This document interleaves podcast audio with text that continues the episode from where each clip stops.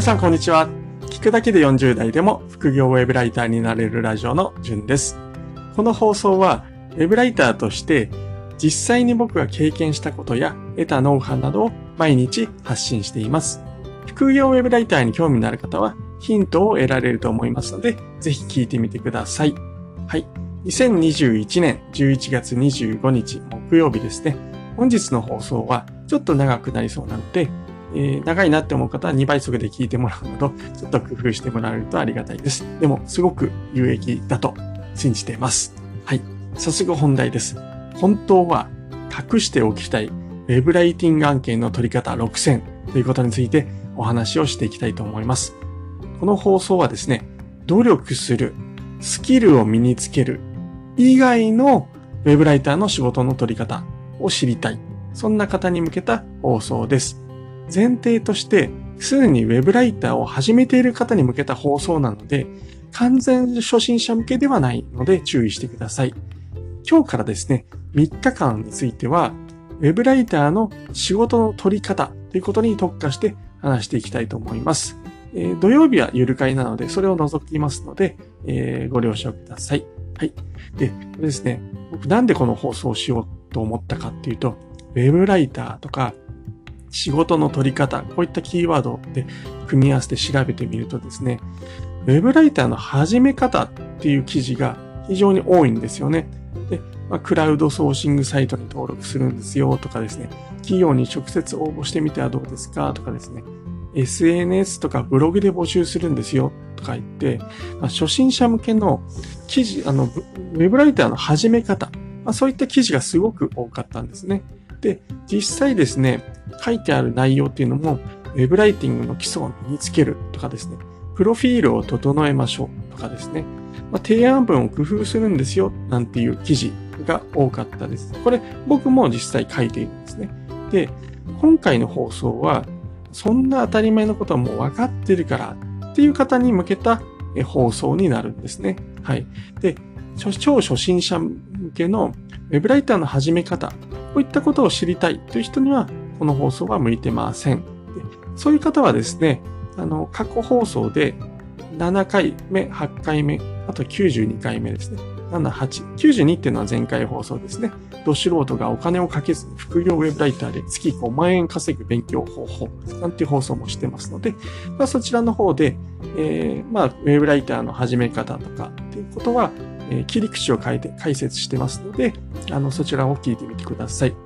すいません。前置きが長くなりましたけど、えー、本題に入りたいと思います。本当は隠しておきたい Web ライティング案件の取り方6選紹介いたします。はい。一つ目。Google アラートに登録して仕事情報を得る。二つ目。クラウドソーシングの終了案件からアプローチする。三つ目。全件のライターステーションに所属する。4つ目、オンラインサロンで仕事をもらう。5つ目、ツイッターで経営者などにウェブライターをやっていることをアピールする。6つ目、過去案件の編集者に直接連絡をするということです。この僕が紹介するこの6つの方法なんですけれども、先ほどから話している通り、全くの初心者ウェブライターさんではちょっと再現するのは難しいかもしれません。とはいえ、初心者の方にも何かの参考になると思うので、ぜひ聞いてみてください。後半に行けば行くほど難易度が上がるかなというイメージです。ただしですね、これやっている人が非常に少ないので、結果は出やすいと思います。はい。それでは一つ一つ解説していきます。一つ目、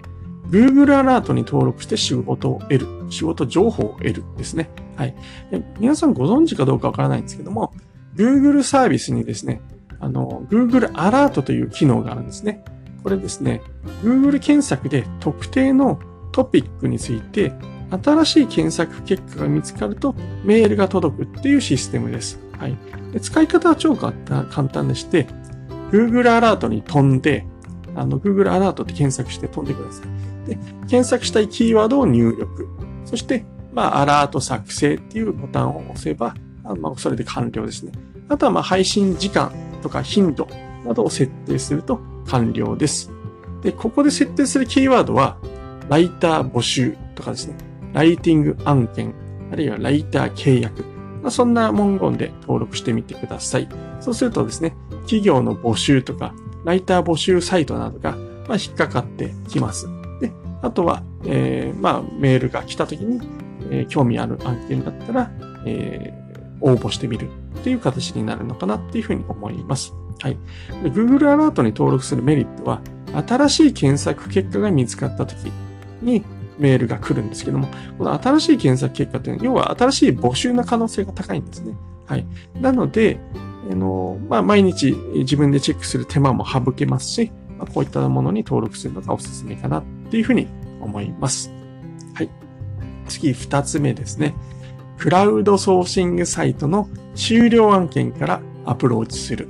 まあ、こういった方法も有効です。これなぜならばですね、クライアントが、まあ、3つ理由はあるんですけども、1つ目は、クライアントが全ての案件をクラウドソーシングサイトに載せてるとは限らないっていうのが1つ目。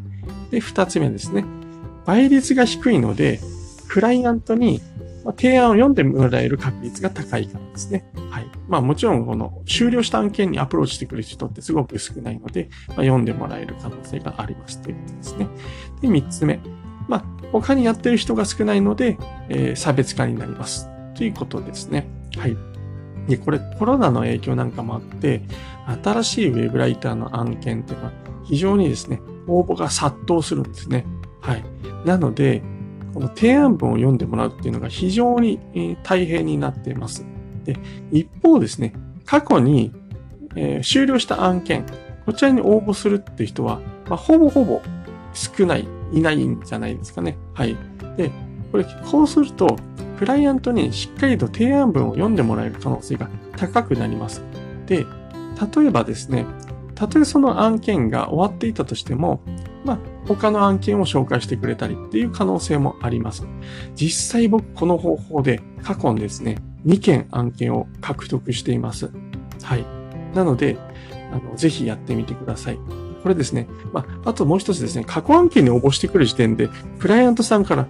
はっていうふうになんか、もう驚かせることができるんですね。まあ、そういった意味で、まあ、注目もされますし、あの、メリットかなっていうふうに思います。新着にの応募でですね、もう繰り返し繰り返し、もうなかなか通らないっていうふうにしてですね、あの、疲弊しているウェブライターさんは、ぜひ過去案件にチャレンジしてみるってことも検討してみてください。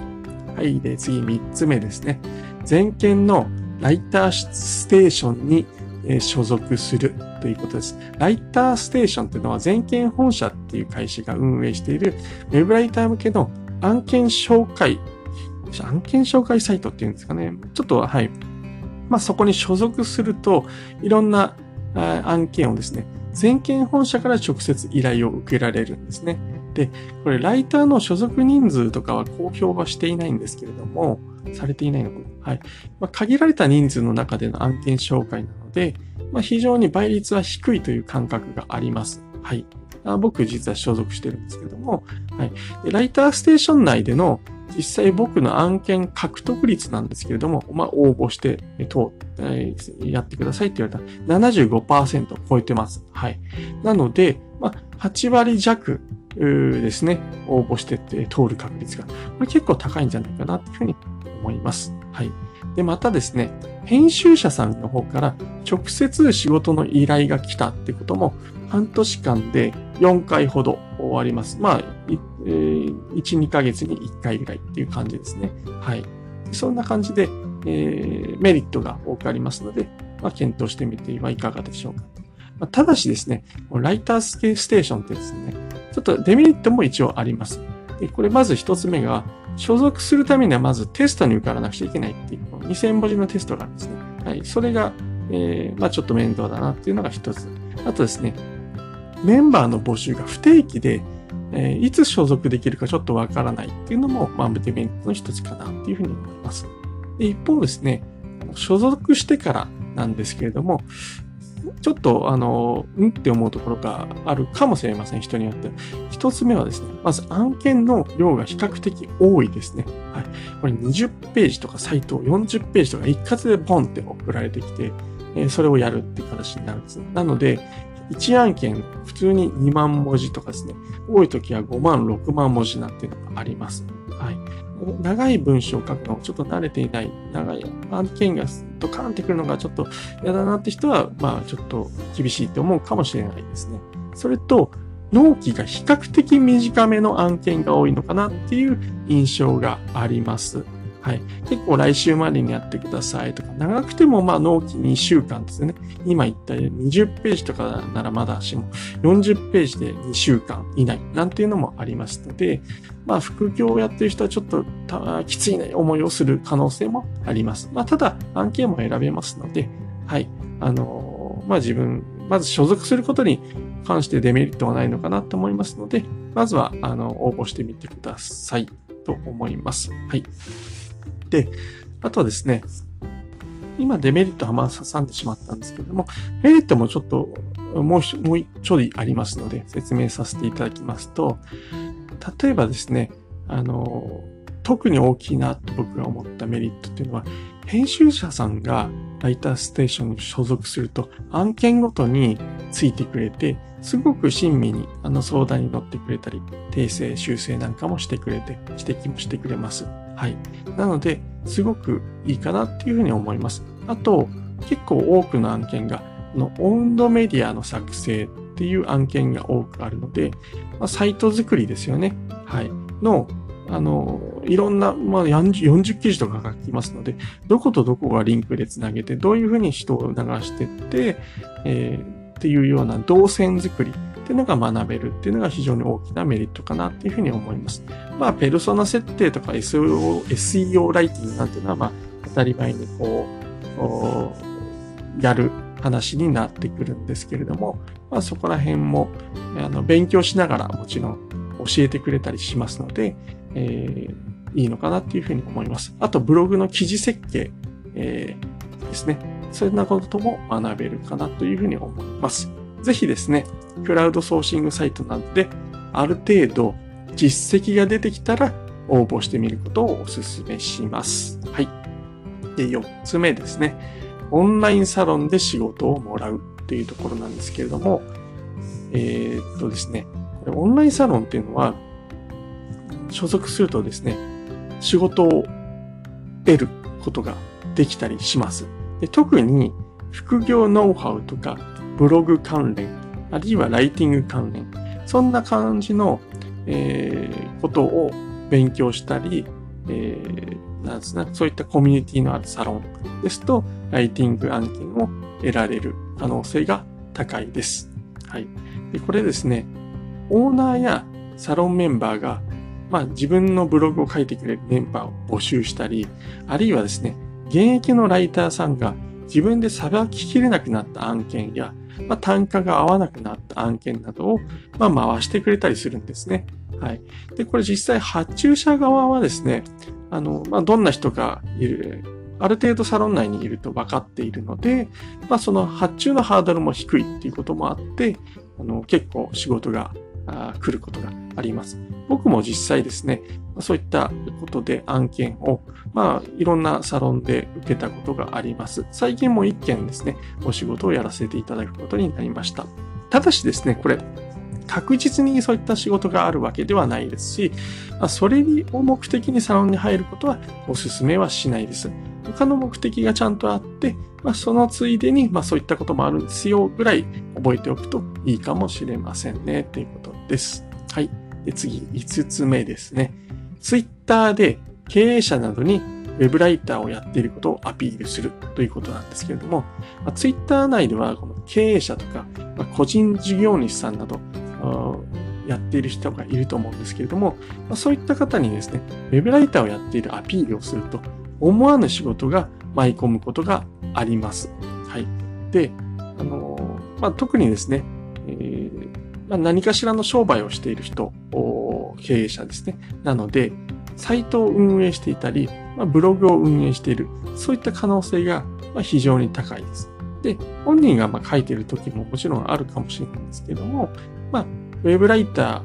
ーを必要とすることがもちろん出てきます。で、例えばインフルエンサーさんの代筆なんかっていうのも、すごくいいのかななんていうふうに思います。実際僕ですね、イケハヤさんの Voicy のブログ化を狙って提案したことがあるんですね。これまあ、ちょっと失敗してしまったんですけども、でも、そこで分かったことは、まあ、需要があるっていうことなんですね。これ、池早さんに断られた理由なんですけども、まあ、すでにそういったライティングをしてもらっているウェブライターさんを、まあ、抱えている、いらっしゃるということで、えー、したので、ちょっとダメだったんですけども、あの、ちょっと本題からずれるんですけど、その時ですね、池谷さんツイッターでですね、僕のことをフォローしてくれた上に、頑張ってください。何かお願いしたことがあったら、また連絡しますね、なんて言っていただけたんですね。はい。なので、あの、まあそういった形で、まあ、池谷さんも実際ウェブライターさんにお願いしてるわけですよね。はい。なので、まあそういったインフルエンサーさんとかですね、あの、経営者、個人事業主さんが、のツイッター上でですね、ウェブライティングの案件なんかを受けるために、まあ、アピールしていくっていうのもいいのかなと思います。僕はですね、正直まだこれ成功はしてないんですけれども、まあ、虎視眈々と狙っていこうかななんていうふうに思っています。成功したら、この放送また別の形でしますね、ということです。はい。で、6つ目、最後ですね。ちょっと長くなってきましたけども、はい、これで終わりです。過去案件の編集者に直接連絡をするということですね。これ過去案件の編集者とか、クライアントさんに直接連絡をして、ライティング案件がないかっていうのを確認したことってありますか？僕はですね、この方法で過去に3回、3回ですね、新たな案件を受注しました。で、ただし、この方法はですね、その過去案件の終了の仕方が重要です。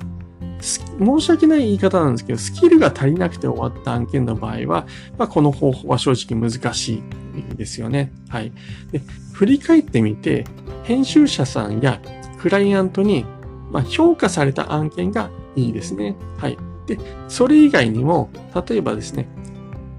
3つあるんですけど、サイト構築がま完了して終わっちゃった案件とかですね、もともと単発案件だったとかですね、あるいは記事数が決まっている案件だったとかですね。あともう一つ、よくわからないですけど発注が来なくなった。まあ、こういったのもあの可能性があるので、はい。えー、ぜひ一度コンタクトしてみるのがいいかなっていうふうに思います。で、まあ、お分かりの通り、最初のサイトの構築が完了したとか、もともと単発とか、記事数が決まっていた案件。まあ、これはもうたまたま終了しただけなんで、あの、同じクライアントさんがですね、新たな案件を募集したいケースには当然有効に働きますよね。もう、あ、任せて大丈夫だったライターさんにも当然頼みたいって思うのがクライアントさんの心情になりますので、はい。で、一方ですね、最後のよくわからないけど発注が来なくなったというケース。これ、まどうしましょうっていう話なんですけども、実はですね、僕はこのケースで、あの、案件受注できてます。で、あの、まあどういったケースが考えられるかって言ってるとですね、まあクライ、あの、実際はですね、その、クライアントさんが忙しくて仕事が滞っていたり、あとはですね、他のライターさんがたまたまその期間多く受注していたとかですね。はい。あとですね、編集者が交代していたけれども、引き継ぎがうまくいってなかった。まあ、こんなケースがありました。はい。で、えー、なのでですね、僕は当初連絡来なくなった時にですね、ちょっとなんかだらしない感じの編集者さんだなとかですね、あれ？案件自然に消滅したかななんていうふうに思っていたんですね。はい。で、あの、自分のせいじゃないのかって思うかどうかって別なんですけど、それはですね、その当時、あの、評価は一応されていて、ちゃんと納品もできていたんで、なんで来なくなったのか自分でもわかんなかったんですね。はい。なので、まあ、ただ、なんかそのままにしとくのもあれなので、しばらくほっといてたんですけれども、数ヶ月後にこう連絡をしてみたところ、まあ、前の案件はですね、まあ終わっていたんですけども、新しい編集者さんからですね、新たな案件ありますけど、やりますなんていうふうに声をかけていただいたりしたことがありました。そんな感じで、あの、新たに仕事ができたっていうことで、あの、どうですかね、その、要は、えっ、ー、と、過去に終了した案件で、ある程度、まあ、ちゃんと仕事ができていたなっていう実感がある案件は、まあ、終わってからでも、あの、編集者さんにですね、連絡を取って、あの、もう一回仕事をもらうっていうようなことが、あの、可能ですので、あの、ぜひ、えー、チャレンジしてみたい、いただきたいな、なんていうふうに思います。はい。本日長くなりますけど、以上です。本当は隠しておきたい、ウェブライティング案件の取り方6選ということについてお話をさせていただきました。えー、振り返りますと、一つ目が Google アラートに登録して仕事情報を得る。二つ目がクラウドソーシングの終了案件からアプローチする。三つ目、全件のライターステーションに所属する。四つ目、オンラインサロンで仕事をもらう。